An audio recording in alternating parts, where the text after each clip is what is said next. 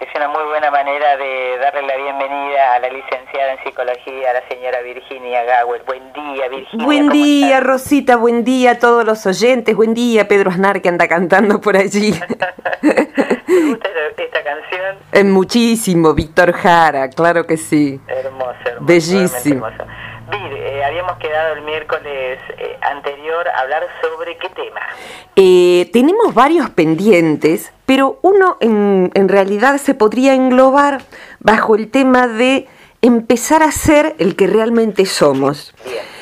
y no quisiera ir por los caminos mm, más trillados, porque bueno, ya sabemos que la publicidad nos condiciona, que nos condiciona los medios, que nos condicionan la opinión, que en verdad, sabes que eh, mm, la psicología transpersonal cuando toma las antiguas tradiciones de Oriente y las incorpora a lo que es la psicología mm, académica hoy, porque se enseña en las universidades, nos dice que detrás de detrás de detrás de todo lo que hemos aprendido en la vida, aprendido como condicionamiento, y ahora quisiera ir hacia esa palabra, está nuestra verdadera identidad. Es decir, que nacemos y uno ve en los ojos de un bebé algo que está, dirían en el, fíjate vos en la psicología del Zen, su autonaturaleza inobstruida. Autonaturaleza inobstruida, como que hay una llamita allí que uno ve, que es todo preparado para vivir la experiencia humana. Hay una porción de vida con mayúscula preparada para vivir la experiencia humana. Y esa experiencia humana va a recibir eh, en los primeros años de la vida, sobre todo cuando empieza la escolarización y los nenes empiezan a recibir todo lo que es el formato de la sociedad en la que se insertó, el formato de su familia, una cantidad de imperativos, de condicionamientos de cómo tiene que ser, de cómo es ser un humano, de cómo es ser un Gawel, de cómo es ser un Hernández, o de cómo es ser un lujanense, un porteño, un argentino, eh, y cómo es ser en esta época. Y e instintivamente sabemos que si somos algo distinto de eso, de eso que desde afuera nos mandan, eh, o lo opuesto, porque la manera de reaccionar que a veces tenemos ante lo que se nos señala es ser lo opuesto, como si eso fuera ser libre, en vez de eh, negro soy blanco, y eso no es ser libre, porque a lo mejor es colorado la cosa. Entonces, el animalito humano, porque somos mamíferos como cualquier otro mamífero y sobre todo cuando somos niñitos en que todavía la corteza cerebral no se desarrolló del todo, que es lo que nos puede distinguir eh, de los demás animalitos, sabe que si no sigue el paso que marca el tambor general, corre riesgo de morir. Eh, ¿Por qué? Porque va a ser segregado, va a ser dejado de lado. Entonces, si la mayoría sobrevive mirando esto por televisión, tengo que mirar esto por televisión. Y si la mayoría de los niños se les da tal cosa de comer, la madre precisa darle a su niño tal cosa de comer, tal cosa de vestir, estar a la moda, pensar de determinada manera. De modo que aquella criaturita eh, que era ella misma, pero todavía no lo sabía, cuando recién nació, se le va a obstruir la identidad. Pero eso nos pasa a todos. ¿eh? Aviso a cualquier papá que escuche o eh, abuelo, no hay modo de zafar de eso. La autonaturaleza, la naturaleza que somos en esencia, se va a obstruir y va a quedar como, yo suelo dibujar como si fuera la napa de agua, de donde, sobre todo aquí en Opendor, el agua viene desde el fondo de la tierra, no viene desde ninguna cañería, sino que la bomba la extrae, pero la napa de agua fresca y pura corre debajo de capas y capas de piedra, de basura. En la casa de mis padres hasta se han encontrado huesos fósiles, eh, como suele ser esta, esta zona, ¿no? Y sí, hay veces en que, sobre todo hacia la mitad de la vida, nos vemos llamados a tener que liberar lo condicionado. Lo condicionado significa Em, la, expresión cobró cuerpo, eh, a lo mejor vos seguro que lo conocés y algunos de los oyentes quizás se dediquen a otras cosas y no tienen esta información, la refresco en todo caso. Hace mucho, mucho tiempo, y esta información me es horrorosa porque amo a los perros, como, como bien sabes, y a cualquier animal, pero bueno, muchas investigaciones se han hecho, se hacen con animales, y en aquel entonces se trataba de, de, comprender cómo funcionaba la mente en general estudiando a los animales en su comportamiento aún para la psicología. Y hubo un señor que se llamó Pavlov, eh, mucho antes que Freud, que eh, estudió que lo que se llama el reflejo condicionado. Entonces, le medía las glándulas salivales a un perro y le hacía sonar una campanita cuando le iba a dar de comer. Entonces observaba que el perro eh, respondía al estímulo de la comida, por supuesto, y el olor, segregando X cantidad de saliva. Y sin darse cuenta el perrito escuchaba la campanita.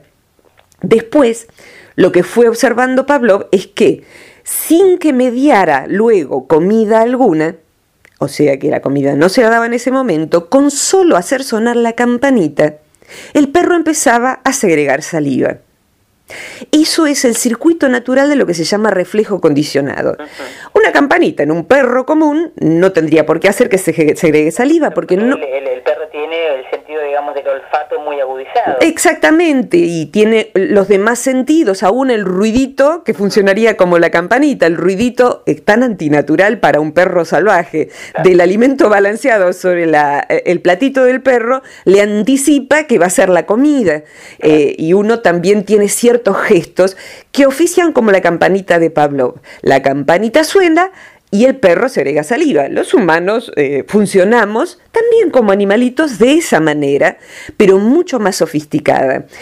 Entonces, bueno, Pablo descubrió que buena parte de la conducta humana es reflejo condicionado.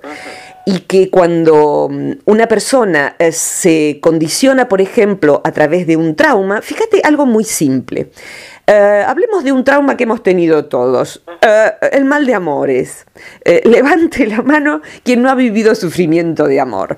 Bueno, entonces, el mal de amores, sobre todo cuando uno es muy joven y proyecta el arquetipo del amor y de todo lo ideal y todos los demás fallaron, pero a uno no, a uno le va a salir bárbaro, porque uno sí sabe lo que es el amor, entonces va a desafiar al mundo porque se ha enamorado.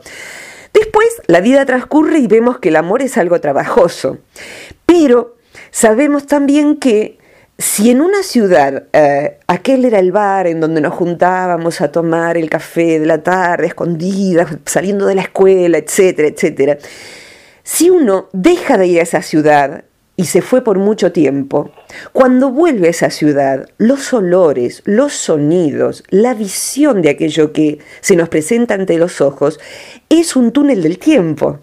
A todos nos debe haber pasado sentir de pronto las DRF de anís son el sabor de mi abuela. O sea, yo, son tan poco comunes esas pastillas hoy en día, porque no son de las modernas, pero todavía existen y de pronto ese olor es de mi abuela. Sentir cierta comida, cierta colonia, cierta ropa, cierto sonido, nos despierta todas las emociones de una época, lo cual no sucede si hemos seguido viviendo en esa ciudad. Después uno pasó por esa confitería de la esquina muchas, muchas, muchas, muchas veces y de pronto, 30 años después, dicen, uy, pensar que esto se llamaba de tal manera en otra época, pero ya hasta cuesta conectarse con el contenido emocional de aquello, ¿sí? Entonces, el trauma del dolor de amor quedó tapado en cuanto, por lo menos a los sentidos inmediatos, por muchos otros estímulos, porque nos reunimos allí con el abogado para el divorcio y nos reunimos allí con amigas y a la salida del teatro, como pasa en una ciudad chica como Luján, por ejemplo. Pero si uno no volvió, queda intacto aquello que fue el condicionamiento inicial. De modo tal que el olor al café que hacen en ese lugar, que quizá tiene un tipo de canela en particular y que nunca más después olimos o probamos, nos despierta una emoción que uno puede largarse a llorar frente a una taza de café. De este modo, entonces, funcionamos igual que los perritos de Pavlov, aquellos, eh, respondiendo ante la vida, ante los estímulos que nos trae la vida, pero no solamente hacia un café, hacia todo, todo el tiempo estamos siendo programados por el entorno y desprogramados por un único salvador de estos asuntos, que es uno mismo. Nos puede ayudar un terapeuta, pero acá tenemos que darnos cuenta, primero y principal, de que nosotros tenemos que observar cómo determinado estímulo nos despierta un cuerpo de emociones que no condicen con ese estímulo. ¿Sí? Entonces allí nos damos cuenta, ah, pero claro, mira, pasó el botellero, que todavía, para los que escuchen desde lejos, porque hoy Internet se expande a todo el mundo, por aquí pasa, y por Luján también, el señor en el carro que dice, fierro viejo, compro, ¿no? Eh, como cantaba Larralde. Eh, y bueno, para el que viene de visita a un lugar así, de pronto escucha el botillero que ha desaparecido de las grandes ciudades, es un trasbordo en el tiempo y de pronto tiene otra vez ocho años de edad y escucha la voz de su mamá diciéndole, venía a tomar la leche. Y se transporta en el tiempo. Bien, estos circuitos de que respondamos emocionalmente a lo que emocionalmente no significaría lo mismo para otras personas, es algo en lo que estamos sumergidos todo el tiempo. Hay veces en que eso es bello, una música, también nos pasa, una música que nos trae toda una época. Eh, vos como locutora debes saber muchísimo de esto, mucho más que yo. De pronto una música es un amor, es una época en que pensábamos ciertas cosas, sentíamos ciertas cosas. Y, sí, sabré de, programas de radio. La pucha, ¿no? ¿Cuántos años ya haciendo esto? Y haciendo esto hace 23 años, 24. ¿Qué te parece? Y vos sabés muchísimo mejor que el común de las personas cómo respondemos y eh, mi hermano también cuando trabaja contigo, como cierta música se asocia a cierta publicidad, que a él le encanta musicalizar las publicidades. ¿Lo cierto? Entonces, una buena publicidad es aquella que nos condiciona, igual que al perrito de Pablo, eh, solo que bueno, si es honesta, como en el programa de ustedes, esa publicidad va a remitir a un buen producto. Y de hecho las empresas honestas no toman publicidades de productos ante los que en forma personal el programa no puede responder. Pero ¿por qué es tan importante esto? Y porque la música que se usa, las palabras que se usan, nos van a descubrir dentro nuestro que tal necesidad la puede cubrir tal lugar. El problema es cuando esos condicionamientos no son sanos para nosotros. Entonces, de pronto, supongamos que alguien tiene una mamá que no es saludable, y no es gracias a Dios lo que me ha pasado a mí, como bien lo sabes, ni lo que le ha pasado a tu hija, eh, pero una mamá dice... Eh, em, el sábado a la noche dice, bueno, anda nomás porque total yo acá me quedo como todos los sábados mirando televisión. Pero mamá, no, no te vas a quedar sola, dice la chica, otra vez sola, ¿por qué no tenés amigas? No, vos sabés cómo es la gente hoy. Anda, anda, ya te va a pasar a vos vivir lo tuyo. ya te está condicionando. Claro, y allí lo que condiciona es no solo el tono y el peso de dónde viene eso, sino el enorme silencio que hay allí, un silencio tremendo, donde esa persona instintivamente sabe, los papás culpógenos, que significa genero culpa, saben generar, eh, valga la redundancia, hijos culposos con un solo gesto, con una sola mirada, con una ausencia, con un no dirigir la palabra, con un manejar la voz para que el otro se sienta un miserable. Pero me parece que, eh, perdón por la Sí, sí, sí, no, por favor. Pero es como que en esta canción que hace Pedro Aznar, ¿no? Deja la vida volar, eh, es como que también te está pidiendo, eh, con respecto al tema que estás tratando Virginia, que uno permita que la otra persona, y sobre todo aquella que depende de nosotros, pueda eh, lograr ser auténtico. Totalmente, porque ahí lo que vos estás haciendo como mamá, como pareja, en la pareja también se hace eso, y hasta los amigos hacen este tipo de escenas. Celos entre amigos, salís con la otra persona y no conmigo. Y lo mismo sucede en la pareja, eh, tratar de manipular. Manipular es condicionar al otro para que obre como yo quiero que obre. Inclusive puedo justificarme con la gran idea de que lo hago por su bien. Y en verdad lo único que podemos hacer por el bien del otro es dejar la vida volar, como esta maravillosa canción. Cuando dejamos la vida volar, la vida quiere volver hacia nuestras manos como los pájaros que criamos libres. Los pájaros que criamos libres suelen venir a tomar de nuestro bebederito o a comer de nuestro jardín porque sabemos que no los vamos a atrapar. Entonces, ¿se puede criar un hijo sin condicionamientos? ¿Puede uno ser libre simplemente porque decide no hacer caso a los condicionamientos, lo primero es darse cuenta de qué campanitas nos hacen sonar aquellas cuerdas o aquellos impulsos que no deseamos que sean los que gobiernen nuestra vida. Y el trabajo principal es autoobservarse. Si yo me doy cuenta de que respondo a la manipulación de un medio, mi trabajo, mi jefe, mi pareja, o si yo estoy manipulando, si estoy condicionando o autocondicionándome. Hay veces en que uno se manipula a sí mismo para hacerse creer que le gusta hacer lo que no le gusta hacer, por no contrariar a la familia, por no contrariar a la pareja, de modo tal que va una tristeza y una depresión muy singulares, que es la de haberse traicionado a sí mismo. Cuando uno se da cuenta de eso, de que el otro toca la campanita y uno va corriendo a complacer sus deseos, por ejemplo, los papás que le tienen miedo a los hijos, porque, por ejemplo, no criar a un hijo con condicionamiento sería imposible. El punto es de qué manera los condicionamos para que se sepan cuidar, para que sepan volar, para que sean autónomos. Entonces, es imposible educarlos en valores, de alguna manera es condicionarlos. Pero hay un tipo de condicionamiento en la crianza que es como si el papá, la mamá, fueran un conjunto de valores muy deseables, muy sanos, que reemplazan los que el niño por sí solo todavía no puede elegir. Por ejemplo, ponerse límites en la cantidad de golosinas o de lo que sea que coma que no le va a hacer bien, o a qué hora tiene que volver. Eso lo tiene que elegir el papá, la mamá.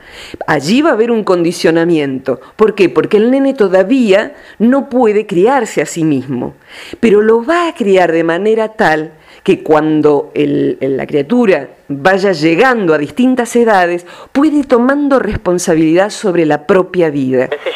Con la formación, no tanto con el, condicionamiento. Sería un condicionamiento eh, en tanto que uno sabe que no se tiene que portar mal, uno sabe que tiene que ir a una casa y no tocar todas las cosas que hay, porque si no eso es portarse mal. Todavía la abstracción de que eso es una propiedad ajena, con costumbres diferentes y demás, para un niño pequeñito no tiene sentido. Entonces, ante la, abstracción, lo, lo, único válido que sirve todavía es no se toca. Eso no se toca ante un niño pequeñito. Bien, el nene ante la mirada de mamá va a responder como el perrito de Pavlov. El punto está en cuando queremos sostener ese tipo de comunicación con el otro, cuando el otro ya puede comprender valores y darle a sí mismo la posibilidad de elegir qué conducta eh, llevar delante de la vida por sí mismo, es decir, hacerse libre a sí mismo, comprender que así como él no tiene que tocar las cosas ajenas, no debe permitir que los demás toquen las suyas si él no da permiso, porque ahí ya comprende el concepto. Entonces, en la crianza uno va ayudando al otro a que se haga libre a sí mismo. Y ser libre va a ser poder poner límites a los otros y poder ponerse límites uno mismo para poder manejarse en el mundo sin hacer daño al otro. El no dañar ahí ya no va a ser no lo toques porque está mal, sino porque el otro es como yo el otro merece tanto como yo. Yo cuido al otro inclusive de mis impulsos. Y ahí ya no es un condicionamiento como era al principio. Al principio es algo más tosco. Por eso es tan importante poder conversar con el otro, poder conversar con la pareja, conversar con los amigos, conversar con los hijos y los hijos con los padres. Porque allí vemos que hay patrones que eran muy viejos, de cuando uno era menos crecido inclusive como padre, y cuando el chico todavía no podía comprender por qué estaba mal hacerlo o por qué era bueno que se quedara solo en el jardín, en el jardín de infantes, y parecía el nene sentía que lo iban a abandonar. Y bien, entre todos, al principio lo condicionaron de a poquito a que se quede. Y después va comprendiendo lo hermoso que es relacionarse con otros, lo hermoso que es poder ser libre dentro de esas pautas regladas del jardín de infantes, por ejemplo, del jardín del preescolar, de la escuela. Eh, entonces, ahí ya no hace falta el condicionamiento, sino que la persona empieza a dejarse volar a sí mismo, sabe que para estar segura, perdón, demasiada humedad esta mañana, demasiado frío, para estar libre va a haber ciertas reglas, pero esas reglas las va a aceptar. Las va a aceptar hasta que le surjan cómodas. Entonces, cuando sea adulta esa persona, va a elegir o deselegir a una pareja, o va a elegir o deselegir un modo de trabajar, una paga por su trabajo, reclamando cuando ésta no se ajusta. Eh, en, los, en, los, pueblos que son mal gobernados se sabe que eh, el gobierno peor es el que más manda porque tiene que someter desde el condicionamiento para que el otro no proteste y allí es donde se generan luego las revoluciones. Exactamente. ¿No es cierto? Entonces, cuando las cosas están pautadas y son claras, hay suficiente libertad como para que uno ame que estén esas reglas, también para que los demás no vulneren nuestras libertades. Bien. ¿Sí? Entonces, ¿Cómo sucede esto en nuestra vida personal? En algún momento, sobre todo en la mitad de la vida, necesitamos ver en cómo nos movemos si es algo que volvemos a elegir. Vuelvo a elegir este trabajo, vuelvo a elegir esta pareja, vuelvo a elegir soy ser un vago, por ejemplo. Eh, tengo en mi familia una persona que ha elegido ser un vago, un tío lejano. Ser un vago toda la vida, por ejemplo, y que su mujer le resuelva los problemas. Bien, todos todo los incurables tienen cura cinco segundos antes de la muerte, dicen, ¿no? Entonces a lo mejor esa persona de grande dice... Eh, caramba, me acabo de dar cuenta de que te cargué con mi vida durante todos los años que estuvimos juntos, te pido perdón y me pongo a hacer yo mi parte aunque ahora tenga 80 años, no importa. En algún momento uno necesita hacerse cargo de la propia vida, liberar la vida de los demás de cuando nosotros estamos eh, pesándole en forma totalmente inadecuada y decir perdón por todo aquello que hayamos condicionado la vida del otro, quitándole la libertad de ser el mismo. El otro eligió hacernos caso, claro que sí, pero eso no nos evade a nosotros de nuestra responsabilidad. Bien. Eh, Virginia, la verdad que eh, me, quedaron, me, asaltan muchas eh, inquietudes con respecto al tema de hoy.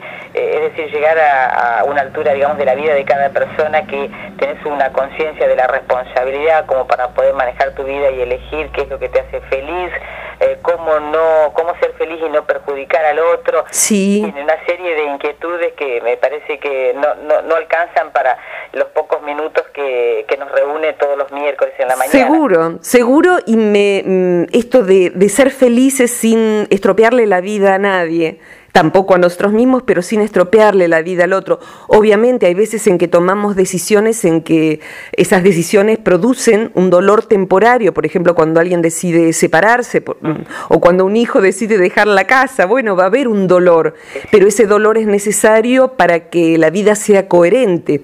El punto es eh, dejar la vida volar dentro nuestro y para ser realmente libres y descondicionar a los otros de los daños que le hemos producido, en algún momento necesitamos hacer como un pasaje por toda nuestra vida y dejarnos libre también de cuánta culpa hemos generado o de cuánto no nos hemos hecho cargo de nosotros mismos. Y cuando la persona pide disculpas, quizá todo esto hoy disparado por una carta que me compartió una amiga de, eh, respuesta ah, de, de alguien a quien ella sin querer dañó, y esta persona la libera de toda responsabilidad y le expresa cuánto cariño sintió durante 30 años en que no se comunicaban.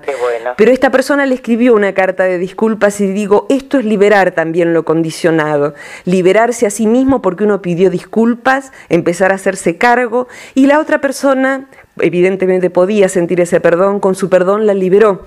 Entonces, liberarnos de ser el perrito de Pavlov que nos sentimos eh, respondiendo ante cada estímulo de un modo que el estímulo no lo amerita. Para eso necesitamos darnos cuenta de que no somos nada más que perritos ni nada menos. Un perrito también hay que dejarlo tranquilo de toda experimentación y de todo condicionamiento para que sea libre, que sea el mismo y podamos convivir. Virginia, vamos a eh, darle un cierre a esta charla tan interesante. Con todo gusto. Y lo que quede como pregunta en quienes escuchen y en vos misma se puede transformar en el tema de la próxima vez que nos encontremos, ¿sí? Eh, va suscitando cada vez más eh, mejor respuesta esta, este encuentro nuestro de todos los miércoles. Por ejemplo, en la semana, la semana anterior alguien me dijo, ¿por qué no le preguntas a la licenciada por qué razón uno sueña con personas que no conoce. Por ejemplo... Uy, con todo gusto, lo tomamos para la próxima, dale. Bien, y además dice cualquier cosa. eh, en el sueño se presentan eh, historias muy anormales o cosas raras, ¿no? Vamos a tomar allí los personajes con quienes soñamos. ¿eh? Y, situaciones. Y situaciones, personajes y situaciones con los que soñamos. Con todo gusto, para la próxima hacemos eso entonces. Bien. Virginia, para los que quieran... Eh, ¿Cómo no? Estamos eh, siempre... Contactarse o revivir esta charla. Con todo gusto. Para poder compartir esta charla o volverla a escuchar, va a quedar subida seguramente desde esta noche o mañana más tardar en el muro del Centro Transpersonal de Buenos Aires o en el mío, Virginia Gawel con G de gato y W, segundo muro, donde pueden hacerse amigos, porque bueno, voy compartiendo también en, el muro tuyo, Rosita, eh, y el sitio web del centro para los que no utilicen Facebook es www.centrotranspersonal.com.ar. Allí hay un mail y cada tanto vamos mandando los audios por mail también, así que pueden solicitarlos, ¿sí? bueno, la verdad que me quedan muchas inquietudes a mí también, como eh, te dije hace un ratito, o sea que por ahí agarro, tomo un papel Dale, ¿cómo no? A mí yo funciono mejor en base a preguntas, con todo gusto. Bárbaro, Virginia. Espíritu docente. Un abrazo inmenso para vos y para todos. Ha sido un gusto. Muchos cariños. De nuevo y el próximo miércoles, bueno, Dios mediante o, o la vida nos permita esta reunión, vamos a volver a disfrutar de esta de, esta charla tan amena y que cada vez que suscita más inquietudes. Bueno, gracias por tu espacio. Un abrazo inmenso. Hasta pronto, cariños a todos.